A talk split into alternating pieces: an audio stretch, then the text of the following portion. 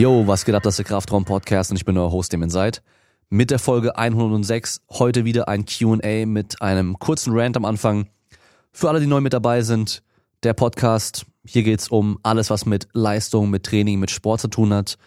Auch Erholung, die ganzen Geschichten, Mindset, alles, was dazugehört. Ihr könnt den Podcast unterstützen mit einer 5-Sterne-Bewertung auf Apple Podcasts oder iTunes und einer netten Rezension. Und sonst gibt's auch noch patreon.com slash Kraftraum. Da kann man Supporter werden und dort gibt's dann auch die Möglichkeit, Fragen für das Q&A zu stellen, die auf jeden Fall drankommen, sei es jetzt im öffentlichen Q&A oder im Q&A dann speziell auf Patreon nur für die Supporter. Und wir legen auch direkt los. Und zwar das heutige Thema ist Satzzahlen sagen nichts aus.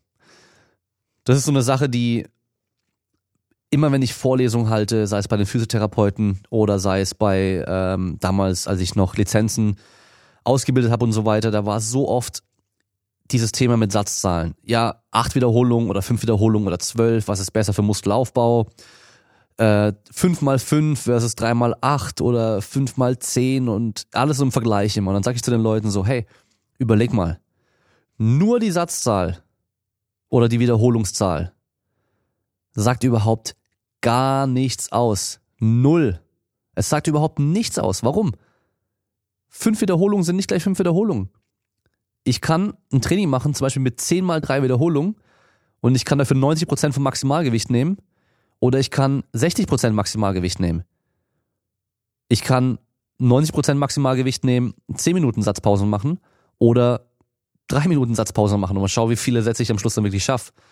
Also von daher nur die Wiederholungszahl oder nur die Satzzahl alleine oder auch nur die Intensität oder nur die Pausenzeiten oder nur irgendein anderer Parameter alleine sagt nichts aus über dein Training. Okay? Und da müssen wir halt auch schauen, wenn wir uns Studien angucken, wo sie Wiederholungszahlen vergleichen, da wird in der Regel immer bis zum Muskelversagen trainiert, damit es vergleichbar bleibt. Das heißt immer bis zum positiven Muskelversagen und eben nicht so, wie in der Realität meistens trainiert wird. Die meisten, die hier zuhören, die trainieren wahrscheinlich besser als 90 Prozent der Leute im Fitnessstudio. Das heißt, sie trainieren nicht jeden Satz bis ans Limit, bis sie nicht mehr können, sondern trainieren irgendwo im Bereich von 0 bis 3 oder 4 Reps in Reserve oder halt RPE 6 bis 10, irgendwo in dem Bereich, aber nicht eben voll ans Limit jedes Mal. Okay? Das heißt, wenn ich heute 3x8 mache und morgen 3x8 mache, muss es auch nicht das gleiche sein, weil ich kann heute 3x8 machen mit 80 Kilo und morgen mache ich mit 85 Kilo. Beide Male mache ich dreimal acht. Aber ich habe anderes Gewicht. Das heißt, allein schon dadurch wird es wieder ein Unterschied sein. Okay? Das heißt, bleibt nicht so krass an dieser Wiederholungszahl oder Satzzahl hängen, weil die alleine sagt, wie gesagt, nichts aus. Wir müssen immer das Komplette betrachten, das Ganze betrachten, um dann überlegen zu können, okay, was macht jetzt hier vielleicht mehr Sinn, was ist besser für das oder das Ziel. So, dann würde ich sagen, wir legen mal direkt los mit der ersten Frage vom Patreon. Und die erste Frage ist, wenn du eine wissenschaftliche Studie designen müsstest, worauf würdest du besonders achten? Das ist eine coole Frage, weil es eigentlich zum Denken anregt. Ähm, und wir können die Frage auf verschiedene Arten und Weisen angehen. Wir können es nämlich so machen, meine optimale Studie. Also wenn ich alles maximal gut machen könnte, wirklich optimal machen könnte. Oder halt eben in der Realität geht's halt nicht optimal. Worauf würde ich dann besonders achten, damit es so gut wie es geht einfach wäre? Wenn wir sagen würden, alles optimal, dann würde ich halt sau viele Leute nehmen mit Trainingserfahrung. Okay, okay, okay. Wir müssen erstmal überlegen, was wollen wir überhaupt untersuchen? Ja, und äh, da wäre ich wahrscheinlich halt eher in so einem Bereich, wo ich sage, okay, ich will praxisnah untersuchen, wo zwar auch viele Faktoren mit reinspielen, die wir vielleicht nicht kontrollieren können, aber halt einfach über so einen langen Zeitraum mit so vielen Menschen, dass wir trotzdem dann irgendwie sehen können, ob es hier Unterschiede gibt zwischen verschiedenen Trainingsmethoden zum Beispiel. Oder passend zum heutigen Thema äh, verschiedene Satzzahlen oder Wiederholungszahlen. Das Ding ist aber, das wird halt natürlich nie optimal funktionieren können. Das heißt, wir werden wahrscheinlich keine 100 Leute pro Gruppe haben können oder sogar 1000 Leute pro Gruppe. Je mehr, desto besser. Dann werden wir wahrscheinlich nicht genug Leute kriegen, die alle Erfahrung haben mit Training. Also das Geile wäre natürlich eine Studie zu machen mit Top-Sportlern oder mit, von mir aus nehmen wir Powerlifting, weil Powerlifting ist recht einfach, auch einfach zu untersuchen, nehmen wir Powerlifter. Du wirst schwer 100 Powerlifter finden, die bei einer Studie mitmachen, die auf einem internationalen Niveau mitspielen. Das heißt, die sind richtig stark, die sind irgendwie in ihrem Land wahrscheinlich so die in den Top 10 drin, mit die stärksten, die es halt gibt, weil jeder einfach anders trainiert und jeder anders Wettkämpfe hat. Dann hat der eine in drei Wochen einen Wettkampf, der andere hat in zwei Wochen einen Wettkampf, der andere hat in zwei Monaten wieder einen Wettkampf. Das heißt, die werden nicht einfach mal so für eine lange Zeit dein Training machen und ihr eines Training hinschmeißen, weil sie halt einfach auf Wettkämpfe trainieren. Allein schon deswegen hast du immer ein Problem mit Sportlern. Gut, dann würde ich einen möglichst langen Untersuchungszeitraum machen. Das heißt, nicht wie die meisten Trainingsstudien, die leider einfach aus organisatorischen Gründen halt oftmals nur irgendwie sechs bis zehn, zwölf Wochen lang sind, sondern ich würde gucken, dass wir wirklich mal ein Jahr vielleicht trainieren oder vielleicht sogar zwei Jahre oder drei Jahre, also wirklich so lange wie es geht, weil je länger, desto besser in dem Fall. Dann ähm, lass mal überlegen. Natürlich irgendwie ein Crossover-Design wäre ganz cool. Das heißt, wir trainieren eine Zeit lang nach einem Trainingsprinzip, dann trainieren wir eine Zeit lang nach einem anderen Trainingsprinzip und wiederholen es vielleicht sogar mehrmals. Ja, dass wir dann ausschließen können, okay, wenn du halt zuerst Trainingsprinzip A benutzt und dann auf Trainingsprinzip B wechselst, dann hast du auf jeden Fall mehr Erfolg, aber andersrum vielleicht nicht. Dass wir das ausschließen können, da würde ich es halt öfter mal hintereinander äh, anreihen. Und ähm, ja, es, ist, es spielt halt so viel mit rein. Also am besten natürlich jede Trainingseinheit überwachen können genau steuern können, am besten in jeder Trainingseinheit alles messen können, sei es jetzt Handgeschwindigkeit, äh, wirklich, wirklich Wiederholungsgewichte, alles drum und dran, einfach alles aufschreiben, dokumentieren, alles messen, was mess, messbar ist. Und natürlich auch testen, was wir trainieren, trainieren, was wir testen. Ähm, das sind so die Sachen, wo ich, wo ich vor allem darauf achten würde, dass wir einfach so viele Daten wie möglich bekommen, ja. Und halt natürlich vom Design her vorher einfach schon überlegen, was genau wollen wir untersuchen was ist sinnvoll für die Realität, was ist praxisrelevant, was ist praxisnah. Also jetzt nicht ähm, der Unterschied von dreimal zehn Wiederholungen zu dreimal elf Wiederholungen. Das ist halt unnötig, sondern halt wirklich so Sachen, wo wir sagen, okay, da wird in der Praxis noch so unterschiedlich viel gemacht, da würde ich mal genau gucken, was passiert. Und was ich zum Beispiel auch gerne mal machen würde, wäre ähm, einfach mal, ja, ein paar Fußballmannschaften nehmen. Ein Jahr lang mache ich mit denen Athletiktraining, und mit den paar anderen Mannschaften macht, wird man ein Jahr lang Neuroathletik machen und gucken, was da passiert. Ja, einfach so verletzungstechnisch, leistungstechnisch, einfach gucken, was da dabei rauskommt, wenn man das mal so über ein ganzes Jahr lang macht, mit einem meiner Meinung nach sinnvollen Training im Vergleich zu einem nicht sinnvollen Training. Das fände ich auch sehr interessant. Ja, aber da kann man noch ewig lang irgendwie rumspinnen und sich überlegen, was man da machen könnte und was cool wäre. Dass wir da jetzt, ich denke mal, damit eigentlich schon viel gesagt haben. Es ist einfach in der Regel organisatorisch immer nur ein großes Problem, was man wie und wie lange und wie oft und mit wem machen kann. Das ist das größte Problem. Dann machen wir weiter mit der nächsten Patreon-Frage und zwar, wie steigt man am besten nach einer langen Trainingspause wieder ein? Die Person hat jetzt acht Wochen Pause gemacht wegen Weis Weisheitszahn-OP. Ich sag mal so, es kommt halt drauf an, erstmal bist du ein Sportler und hast irgendwie bald Wettkämpfe. Dann musst du halt einfach durchbeißen und wieder voll einsteigen. Oder ist es bei dir eigentlich egal, weil du das hobbymäßig machst und die auch nochmal ein, zwei, drei Wochen mehr Zeit lassen kannst? Weil in dem Fall acht Wochen ohne Training ist dann in der Regel schon so, dass man sagen könnte, dass da wahrscheinlich so die Fitness, also so einfach dieses, die Fähigkeit, viel trainieren zu können, sich davon erholen zu können, wahrscheinlich ein bisschen zurückgegangen ist. Und dann wird es halt Sinn machen, erstmal so innerhalb von ein, zwei, drei Wochen, je nachdem, wie schnell es bei dir geht und wie schnell du das auch machen möchtest, einfach so den Trainingsumfang wieder steigern auf so ein normales Niveau. Das heißt, du fängst mit einer lockeren Woche an, weil du wirst auch von der wahrscheinlich schon Muskelkater bekommen. Dann steigerst du in der nächsten Woche und dann steigerst du nochmal. Und von da aus ins normale Training wieder einsteigen. Oder Augen zu und durch und halt die erste Woche voll leiden, weil du halt einfach überall Muskelkater hast. Aber halt einfach Vollgas loslegen und dann halt gucken, wie schnell du wieder voll drin bist und halt richtig Gas geben kannst. Wäre auch eine Möglichkeit. Aber wahrscheinlich würde ich bei den meisten Leuten, je nachdem, mit ein bis zwei oder drei, teilweise sogar Wochen, bisschen lockerer reinstarten und dann von Woche zu Woche einfach draufpacken, bis du wieder auf deinem normalen Trainingspensum bist. Und es geht weiter mit der nächsten Patreon-Frage. Wie würdest du das Krafttraining für Kletterer bzw. Boulderer gestalten? Und hier ist noch die Anmerkung dabei gewesen, dass ja da ein starker Muskelzuwachs gar nicht gewollt ist, weil man als Kletterer möglichst leicht sein möchte. Und da müssen wir eigentlich erstmal nur überlegen, welche Faktoren spielen rein für Kraft. Weil in dem Fall ein Kletterer will ja möglichst stark sein, während er möglichst leicht ist. Das heißt, wir schauen, welche Möglichkeiten gibt es, stark zu werden. Einmal können wir halt über diese morphologischen Anpassungen, das heißt Muskelzuwachs, Muskelwachstum, können wir stärker werden.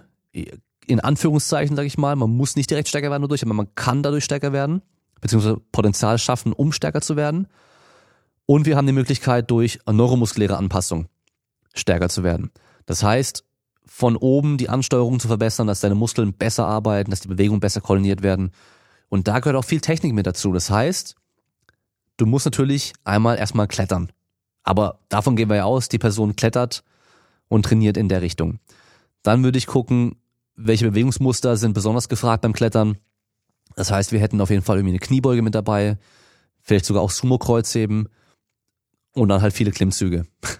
Also so die drei Dinger sind es wahrscheinlich. Ich kenne mich mit Klettern jetzt nicht so gut aus, aber ich weiß, dass auf jeden Fall viel auch über die Beine gemacht werden soll und nicht nur mit den Armen, sondern man sich mit den Beinen viel auch hochschieben soll und dann halt die Arme unterstützen, weil die Arme sonst halt recht schnell äh, schlapp machen. Dann hat man meistens eine sehr offene Hüfte, also die Beine sehr weit abgespreizt, weil man halt natürlich nah an der Wand bleiben möchte. Das heißt, in dem Fall dann auch Sumo-Kreuzheben wahrscheinlich praktisch. Ähm, ja, und wenn wir neuromuskuläre Anpassungen haben wollen, brauchen wir hohe Intensitäten im Training und dadurch natürlich auch gleich wieder niedrige Wiederholungszahlen. Dann würde ich einigermaßen weit wegbleiben von Muskelversagen, weil je näher wir ins Muskelversagen rangehen, desto eher kriegen wir auch dann diesen Muskelaufbau wieder als Reiz mit rein. Äh, und vom Trainingsumfang einfach nicht so hoch trainieren. Ja, das heißt nicht irgendwie fünfmal die Woche mit mega vielen Sätzen trainieren, sondern halt eher ein bisschen weniger. Zwei bis dreimal die Woche. Und wir müssen natürlich bedenken, du kannst trainieren, wie du willst, ohne die entsprechende Ernährung wirst du eh keine Muskelmasse aufbauen. Das heißt, einfach auf Muskelerhalt oder auf Körpergewichterhalt essen und dabei halt Krafttraining machen, dann wirst du in der Regel stärker werden, ohne viel Muskelmasse aufzubauen oder ohne wirklich schwerer zu werden. Und dann ist auch nochmal die Frage, ist es schlimm, wenn die Person vielleicht ein bis zwei Kilo schwerer wird, aber relativ deutlich stärker wird? Weil das ist natürlich auch möglich, ja. Und da muss man halt schauen, wie weit geht man diesen Kompromiss ein, eben so ein bisschen zuzulegen, um halt deutlich stärker zu werden. Und ähm, ich glaube, wie heißt der Magnus Mitbö oder sowas, der auch mit äh, Juji und ähm, wie heißt der andere Tom da schon öfter mal auch so Videos gemacht hatte, von dem habe ich mir auch mal Videos angeschaut, immer wieder mal so. Äh, der ist jetzt auch nicht der leichteste eigentlich für seine Größe. Also der ist schon recht, recht muskulös und schwer wahrscheinlich auch für einen Kletterer. Äh, kommt wahrscheinlich eben drauf an, was du halt beim Klettern genau machst. Also von daher, wie, wie, wie so oft, es kommt drauf an. Aber das wären so grob so die Ansätze, wie man da fahren könnte. Man könnte natürlich auch schauen, was machen die ganzen Sportler in Gewichtsklassen, also die ganzen Kampfsportler und was machen zum Beispiel auch Gewichtheber und Powerlifter. Weil ein Gewichtheber, Luke Chajun ist ein super Beispiel. Ich habe jetzt keine Ahnung, welche Gewichtsklasse der mittlerweile ist, weil die haben sich geändert, aber früher 77 Kilo. Der war sowas von definiert, also minimales Körperfett gehabt und maximale Muskelmasse in seiner Gewichtsklasse und dabei halt auch ultra stark. Und so kann man sich beim Kletterer auch vorstellen, er bleibt auch in seiner Gewichtsklasse und versucht da eben maximal stark zu werden. Also da kann man sich eigentlich da auch ein bisschen orientieren, was die so machen.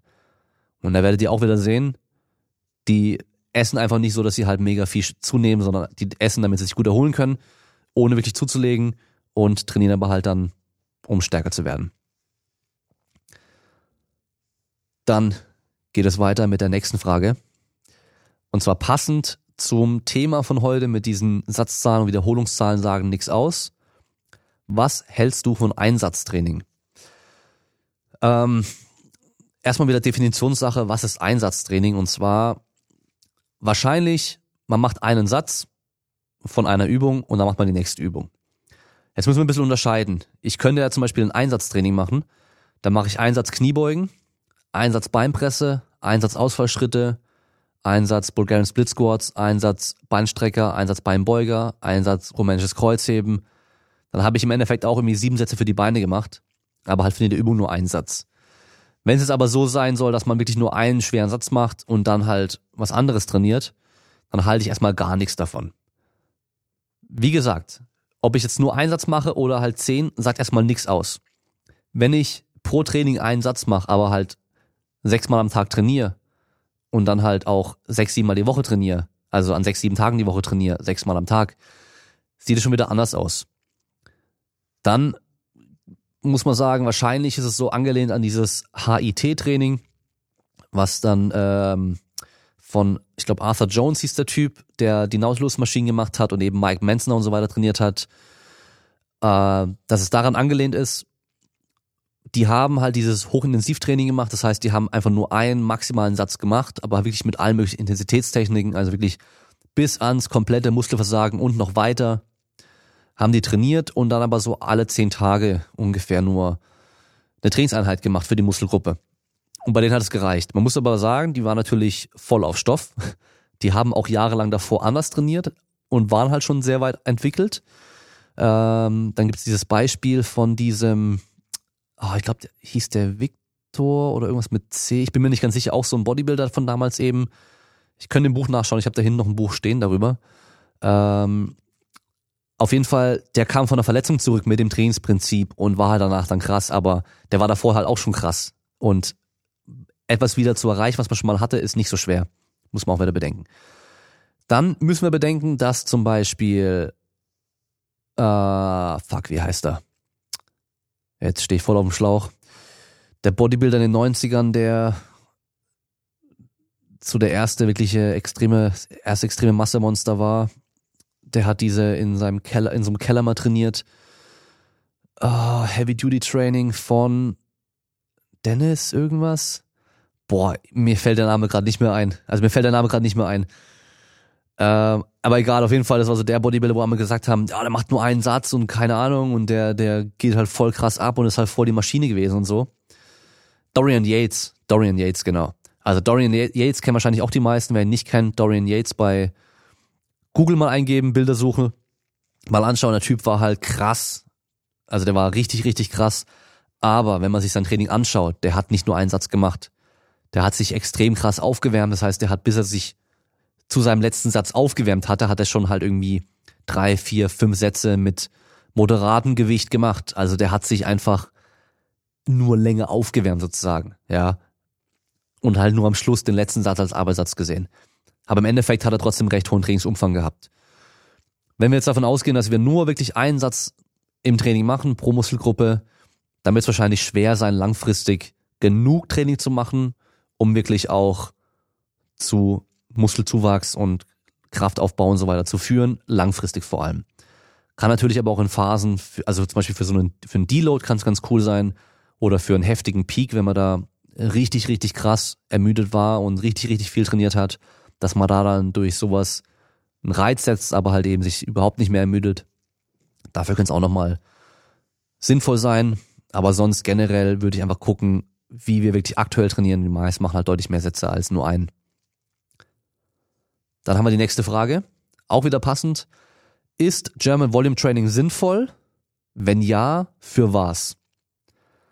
Und da muss ich eigentlich nur sagen, also erstmal muss ich sagen, die zwei Fragen zusammen funktionieren nämlich nicht. Weil ob es sinnvoll ist, ist nämlich vom Ziel abhängig. Wir brauchen ein Ziel oder eine, eine, ein, Vor, eine, ein Vorhaben, ein Vorwand, eine Absicht, um sagen zu können, dass irgendeine Methode sinnvoll ist oder nicht dafür. Weil generell, pauschal ist alles sinnvoll oder auch nichts sinnvoll. Es kommt immer drauf an, für was. Und du fragst ja auch, für was es sinnvoll ist. Also von daher ähm, ist es ein bisschen eine komische Frage in dem Fall, aber äh, ich sag mal so, die meisten denken ja, German Volume Training wäre halt geil, um viel Muskelmasse aufzubauen. Und es gibt genug Erfolgsstories im Internet. Charles Poliquin hat es populär gemacht, hat es aber selber wahrscheinlich nie trainiert. Ähm, das Original German Volume Training macht so auch wahrscheinlich fast keiner. Das Ding ist, sorry, ich werde nicht schneiden, so wie immer bei den Q&As. Also das Ding ist bei German Volume Training, 10 mal 10 Wiederholungen ist halt sehr, sehr viel insgesamt an Wiederholungen. Gewicht ist halt sehr niedrig dadurch. Und ja, ich würde es euch nicht empfehlen, weil die Frage ist nämlich, was es bringt. Man könnte es machen, um halt schnell seine Arbeitskapazität zu steigern. Das heißt, wie viel Training ich ab kann, das kann man dadurch natürlich schon schnell steigern. Aber wer maximal stark und muskulös sein möchte, soll sich was anderes überlegen in der Regel. Und es kam letztes Jahr erst eine Studie raus, da haben sie eben so ein 10x10 mit einem 5x10 verglichen. Und lass mich überlegen, wie rum es war. Ich glaube, das 5x10 hat einen kleinen Vorteil gehabt beim Bankdrücken und das 10x10 hat einen kleinen Vorteil gehabt bei der Beinpresse. Aber an sich gab es keinen extra, also wirklich keinen Benefit durch das 10x10 im Vergleich zum 5x10. Aber halt eher Nachteile. Ich meine, klar, deutlich längerer Trainingsaufwand, also mehr Training, mehr Zeit, mehr Aufwand, ähm, brauchst länger zum Erholen und so weiter. Aber es bringt am Schluss nicht mehr. Also wir haben wahrscheinlich auch nicht nur unten so ein Minimum, was wir erreichen müssten, um halt Trainingseffekt zu erzielen, sondern haben auch oben irgendwo so einen Deckel. Und wenn wir da drüber gehen, dann passiert dann nicht viel mehr wahrscheinlich. Und von daher würde ich es nicht machen. Scheinbar ist ein 5x10 genauso effektiv und macht ja auch Sinn, wenn du überlegst, beim 10x10 am Schluss, entweder du fängst mit dem Gewicht an, dass du am Schluss noch die zehnte wieder, den zehnten Satz mit 10 Wiederholungen schaffst, dann hast du halt die ersten fünf Sätze halt super easy gemacht, relativ. Oder du fängst halt an mit einem Gewicht, wo du 10 schaffst und dann schaffst du hinten raus halt kaum noch welche. Dann hast du auch nicht so viel Wiederholung gemacht, also irgendwo musst du mit dem Gewicht variieren wahrscheinlich. Dann mach lieber einfach gleich 5 mal 10 mit dem Gewicht, was von Anfang an schwer ist, aber auch hinten raus noch schwer sein wird und dann passt es auch wieder. Okay. Die nächste Frage. Immer noch passend mit Wiederholungszahlen und zwar funktioniert Hypertrophie mit hohen Wiederholungszahlen, weil wir das im Podcast mit Arne Otto auch mal angesprochen hatten. Und generell kann man sagen, Kraft ist Wiederholungszahl spezifisch. Das heißt, wenn ich mit drei Wiederholungen trainiere, werde ich auch auf drei Wiederholungen deutlich stärker, aber wahrscheinlich nicht auf 30 Wiederholungen. Und andersrum, wenn ich auf, wenn ich 30 Wiederholungen trainiere, werde ich auch vor allem da stärker, aber eben nicht auf eine Wiederholung. Muskelaufbau oder Hypertrophie ist nicht Wiederholungszahl spezifisch. Das heißt, ich kann mit allen Wiederholungszahlen Muskelmasse aufbauen, einen Hypertrophie-Effekt erzielen.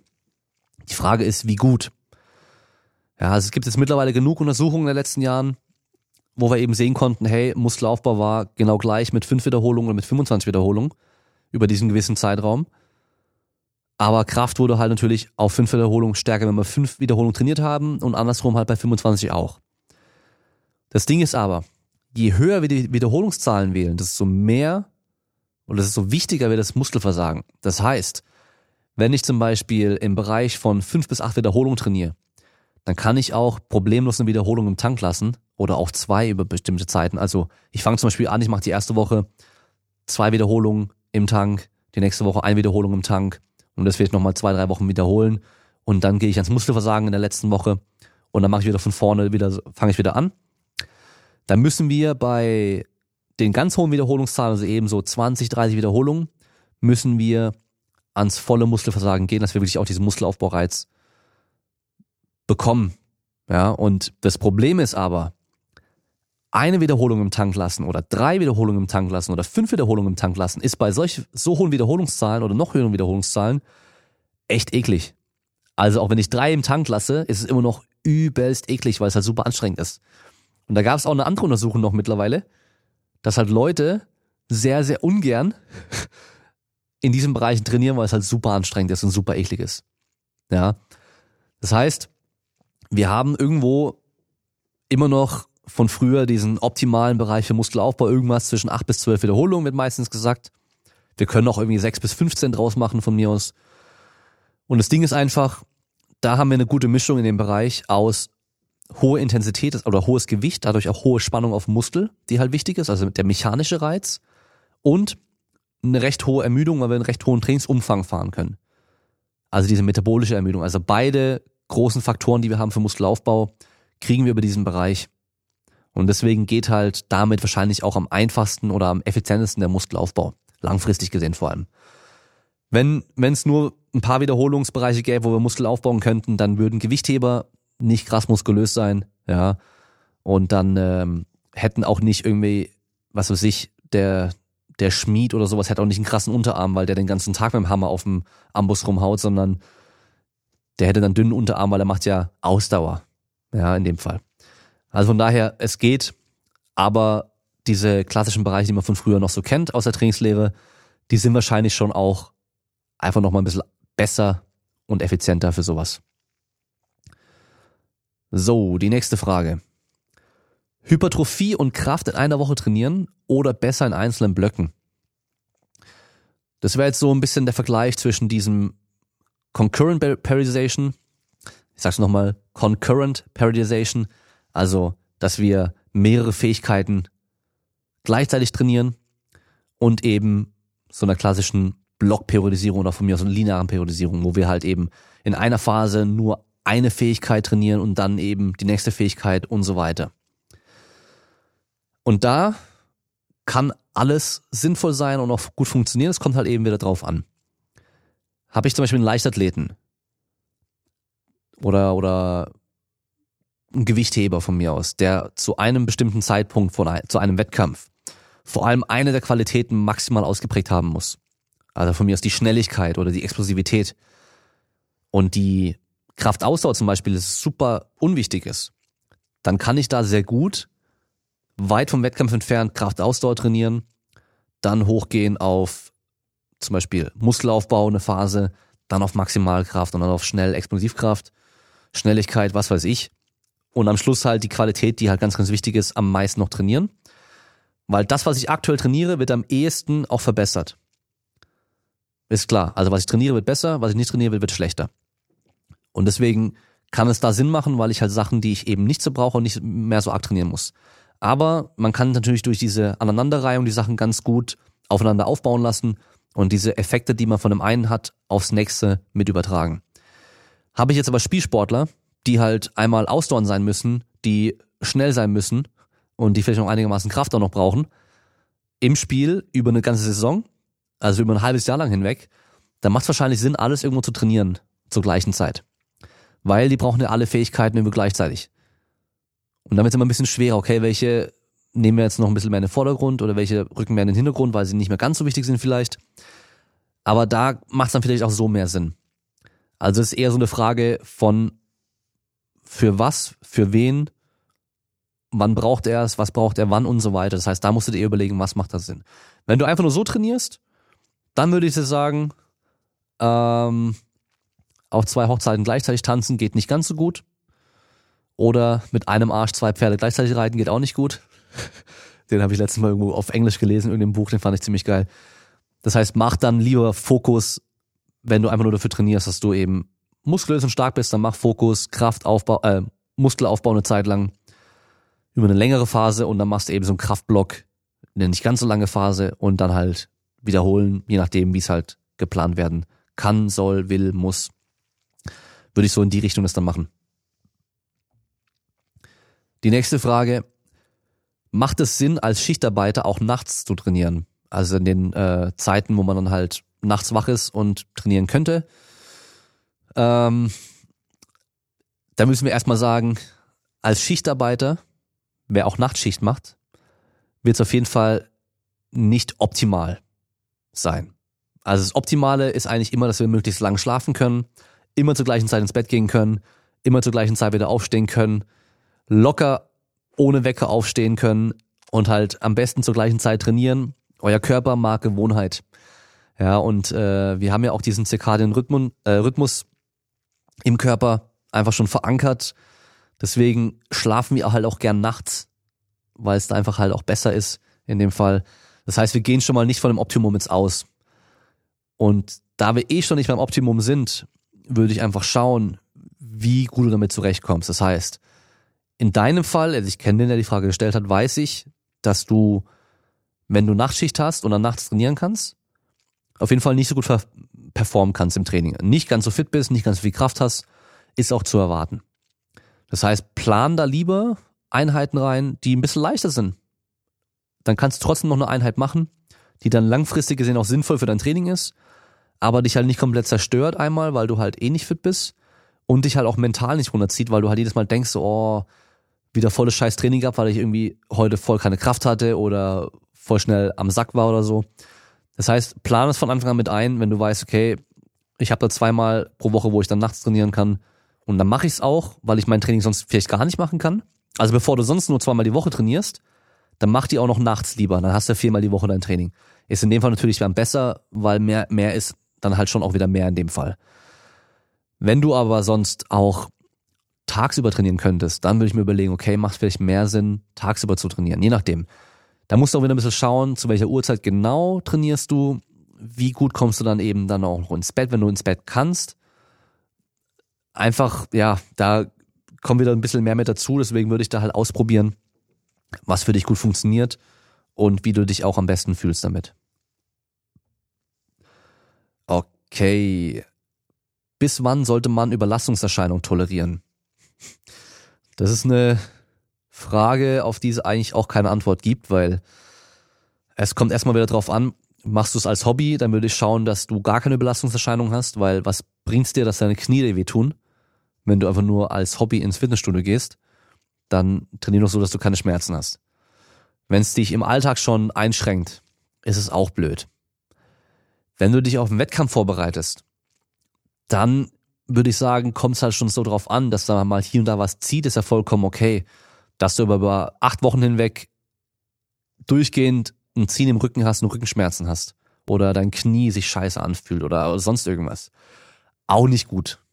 Also, wenn akut mal was auftritt, ganz normal, dann kannst du vielleicht im nächsten Training ein bisschen drauf eingehen und gucken, ich mache hier vielleicht ein bisschen weniger oder mach noch speziell was dafür. Wenn es aber chronisch schon so ist, dass du wirklich über Wochen hinweg die Schmerzen hast, Überlastungserscheinungen, Probleme, sonst irgendwas hast, dann würde ich gucken, ob es auch Sinn macht, was du da gerade machst. Ja, also dein Körper gibt dir gute Signale, was er mag und was er eben nicht so mag. Was ist gut, was ist nicht so gut. Wenn es weh tut, ist es wahrscheinlich nicht so gut für dich. Dann nächste Frage. Ja. Was tun, wenn man nicht durchschlafen kann, obwohl man noch müde ist?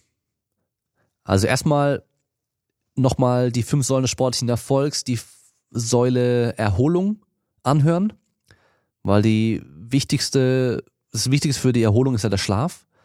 Und da habe ich dir auch nochmal die wichtigen Sachen für den Schlaf auch nochmal erklärt gehabt, ganz kurz. Also erstmal habe ich vorhin schon gesagt, im Optimalfall immer zur gleichen Zeit ins Bett gehen, zur gleichen Zeit wieder aufstehen, dass du die, den Rhythmus drin hast eben, ja. Dann kann es helfen, dass du soweit wie es geht entfernt vorm Schlafen gehen, das letzte Mal vielleicht Kaffee oder einen Energy Drink trinkst, also stimulierende Sachen, nicht mehr direkt vorm Schlafen gehen natürlich. Dann ähm, helles Licht und vor allem dieses helle weiße Licht oder blaue Licht, das auf jeden Fall auch vermeiden abends. Du musst nicht mit so einer bescheuerten Brille rumrennen, die das blaue Licht blockt, ja. Also man kann es auch voll übertreiben. Aber mach halt dein Handy aus oder mach dein Handy wenigstens ganz dunkel oder mach halt diesen Rotlichtfilter rein. Also äh, mach einfach das Handy aus, wenn du weißt, gehst ins Bett und leg nicht mit dem Handy im Bett. Dein Bett ist auch nur zum Schlafen da und für Sex von mir aus, aber halt nicht, um im Bett zu chillen, zu essen, äh, Hausaufgaben zu machen, was weiß ich. Also das, für viele ist ja früher das Bett irgendwie so der der Mittelpunkt des Zimmers gewesen. Die haben alles auf dem Bett gemacht, so nicht geil. Dein Schlafzimmer ist auch zum Schlafen, zum Entspannen da und eben nicht zum Arbeiten oder so. Also ich weiß zum Beispiel, dass mein äh, Kollege Pascal Su früher oder immer noch sein, sein Arbeitsschreibtisch im Schlafzimmer mit drin hatte, weil die Wohnung es halt nicht anders hergibt, ist halt einfach nicht cool, weil du halt dann erstmal entweder halt arbeiten dann im Gefühl hast, wenn du ins Schlafzimmer gehst, oder halt eben schlafen im Gefühl hast, wenn du arbeiten solltest vielleicht. Also ist beides nicht so geil. Ähm, dann möglichst dunkel, möglichst kalt, möglichst leise den Raum haben. Und äh, ja, mach dir eine Abendroutine, kann helfen. Das heißt einfach nur den Fernseher ausmachen, das Handy ausmachen, vielleicht noch ein bisschen aus dem Fenster gucken und dann Zähne putzen und dann ins Bett gehen. Also, also irgendwas, was du halt jeden Abend machst und dann stellt sich dein Körper schon ein auf das, was kommt. Also wenn der halt weiß, jedes Mal, wenn du dich hinsetzt und noch ein Buch liest und danach Zähne putzen gehst, gehst du auch ins Bett. Wenn du das oft genug gemacht hast, dann schaltet er automatisch auf Schlafmodus, wenn du das machst. Und das kannst du halt natürlich ausnutzen. Wenn das alles nicht hilft und du das alles schon machst, dann geh zum Arzt. Dann kann ich dir auch nicht helfen. Nächste Frage. Must-Haves fürs Home Gym. Also Sachen, die man auf jeden Fall im Home Gym haben sollte. Keine Ahnung. Kommt drauf an, was du trainierst. Als Powerlifter ein Rack, eine Langhantel und eine Bank. Wenn du Calisthenics machst, Klimmzugstange, Dipständer oder einfach nur Ringe. Wenn du ähm, Bodybuilding machst, Rack, Langhantel, Kurzhanteln, und eine Bank. Ich sag mal so, wer schon ein Rack, eine Langhantel und eine Bank hat, dem kann ich empfehlen, als nächstes nicht irgendwelche anderen Sachen zu kaufen, irgendwie noch andere verschiedene Handeln oder Kurzhandeln und so ein Zeug, sondern einfach einen Seilzug. So ein Dual-Kabelzug ist ziemlich teuer. Gibt's aber auch einzelne, die man an die Wand montieren kann, die sind auch sehr geil. Ähm, oder halt ein Latzug. Ein Latzug hat meist nämlich noch unten noch eine Rolle für einen Ruderzug. Und da kannst du auch im Stehen, also eben von unten ziehen oder halt eben von oben ziehen. Und da kannst du halt super viele Assistenzübungen machen. Nimmt wenig Platz weg, ein Latzug kostet nicht viel. Von daher kannst du eigentlich schon ziemlich, ziemlich viel machen. Und wenn du noch eine Langhantel hast und einen Rack, kannst du eh alles machen und von daher auch eine gute Möglichkeit. Aber wie gesagt, kommt immer drauf an, was du trainierst, für was du trainierst, was dein Ziel ist und dann, was dein Budget ist, was dein Platz ist. Von daher keine Ahnung. Ja. Letzte Frage. Wird es nochmal einen Live-Podcast geben? Sah nach einer tollen Veranstaltung aus. Also ich fand den Podcast cool, mir hat's echt Spaß gemacht, war cool, die Leute zu treffen, war cool, das mal vor Leuten direkt zu machen. Auch wenn ich jetzt gerade Instagram Live laufen habe und ein paar Leute zuschauen, ist doch was anderes, wenn du dann vor 70 Leuten direkt da sitzt und alle direkt gespannt dich anschauen und zuschauen. Ähm, ich gehe ganz stark davon aus, dass es nochmal einen geben wird. Also das Hotel, wo ich das gemacht habe, hat direkt schon gesagt, sehr gerne wieder. Die fanden es auch sehr cool. Ich habe mit dem ähm, CMO gesprochen von den Hotels. Das heißt, der fand's auch super geil, hat er gemeint und ähm, war also war voll begeistert, hat auch gemeint, auf jeden Fall nochmal machen und äh, wir wollen auch die Tage mal nochmal telefonieren. Die haben auch in anderen Städten noch Hotels, soweit ich weiß, München, dann Berlin und noch ein paar andere Städte. Also kann ich mir gut vorstellen, das nächste Mal vielleicht dann nicht in Frankfurt, sondern eben in einer anderen Stadt. In einer anderen Stadt. Ähm, Berlin fände ich, glaube ich, ganz cool. Und von da aus einfach dann gucken, mit welchen Gästen man es dann macht. Ich fand es diesmal sehr cool, dass wir da eine, eine gute Mischung hatten. Jonas Ries war da, ist Sportwissenschaftler, Athletiktrainer und Footballspieler. Auch noch aktiv. Dann hatten wir Pascal Su, ist Powerlifter und YouTuber und äh, auch selbstständig. Dann hat man noch Stefan Ort, ist Sportphysiotherapeut, Powerlifter und betreibt eine eigene Praxis, also auch selbstständig und eben mich noch. Bin Sportwissenschaftler, Athletiktrainer, mache auch Powerlifting, bin auch selbstständig. Ähm, Jonas natürlich auch selbstständig, also wir haben alle irgendwas Überschneidungen, aber halt doch alle so verschiedene Expertisen einmal und halt auch verschiedene Ansichten generell. Also von daher war es eine schöne Mischung, glaube ich, war ganz interessant auch für die Zuschauer, Zuhörer, das alles mal so ein bisschen zu hören. Dann habe ich auf jeden Fall noch einiges gelernt ähm, fürs nächste Mal. Von der Planung her werde ich auf jeden Fall ein bisschen anders machen, dass es ein bisschen runder läuft, ein bisschen geschmeidiger läuft, werde mich ein bisschen mehr vorbereiten müssen, glaube ich. Ähm, dass ich von Anfang an mehr eine Struktur habe, auch zeitlich das ein bisschen mehr einschränken. Es war doch sehr, sehr lange. Und ähm, auch die ganze QA-Geschichte am Schluss werde ich anders machen, dass man Fragen im Voraus schon einreichen kann. Wird wahrscheinlich sinnvoll sein. Ähm, dass man Mikrofon hat zum Rumreichen, weil diesmal hatten wir das Mikrofon einfach im Raum stehen. Das heißt, die Leute konnten aufstehen, zum Mikrofon laufen, eine Frage stellen. Und am Anfang hat sich keiner getraut. Das heißt, es hat echt gedauert, bis sich der Erste getraut hat, mal aufzustehen, ins Mikrofon zu gehen.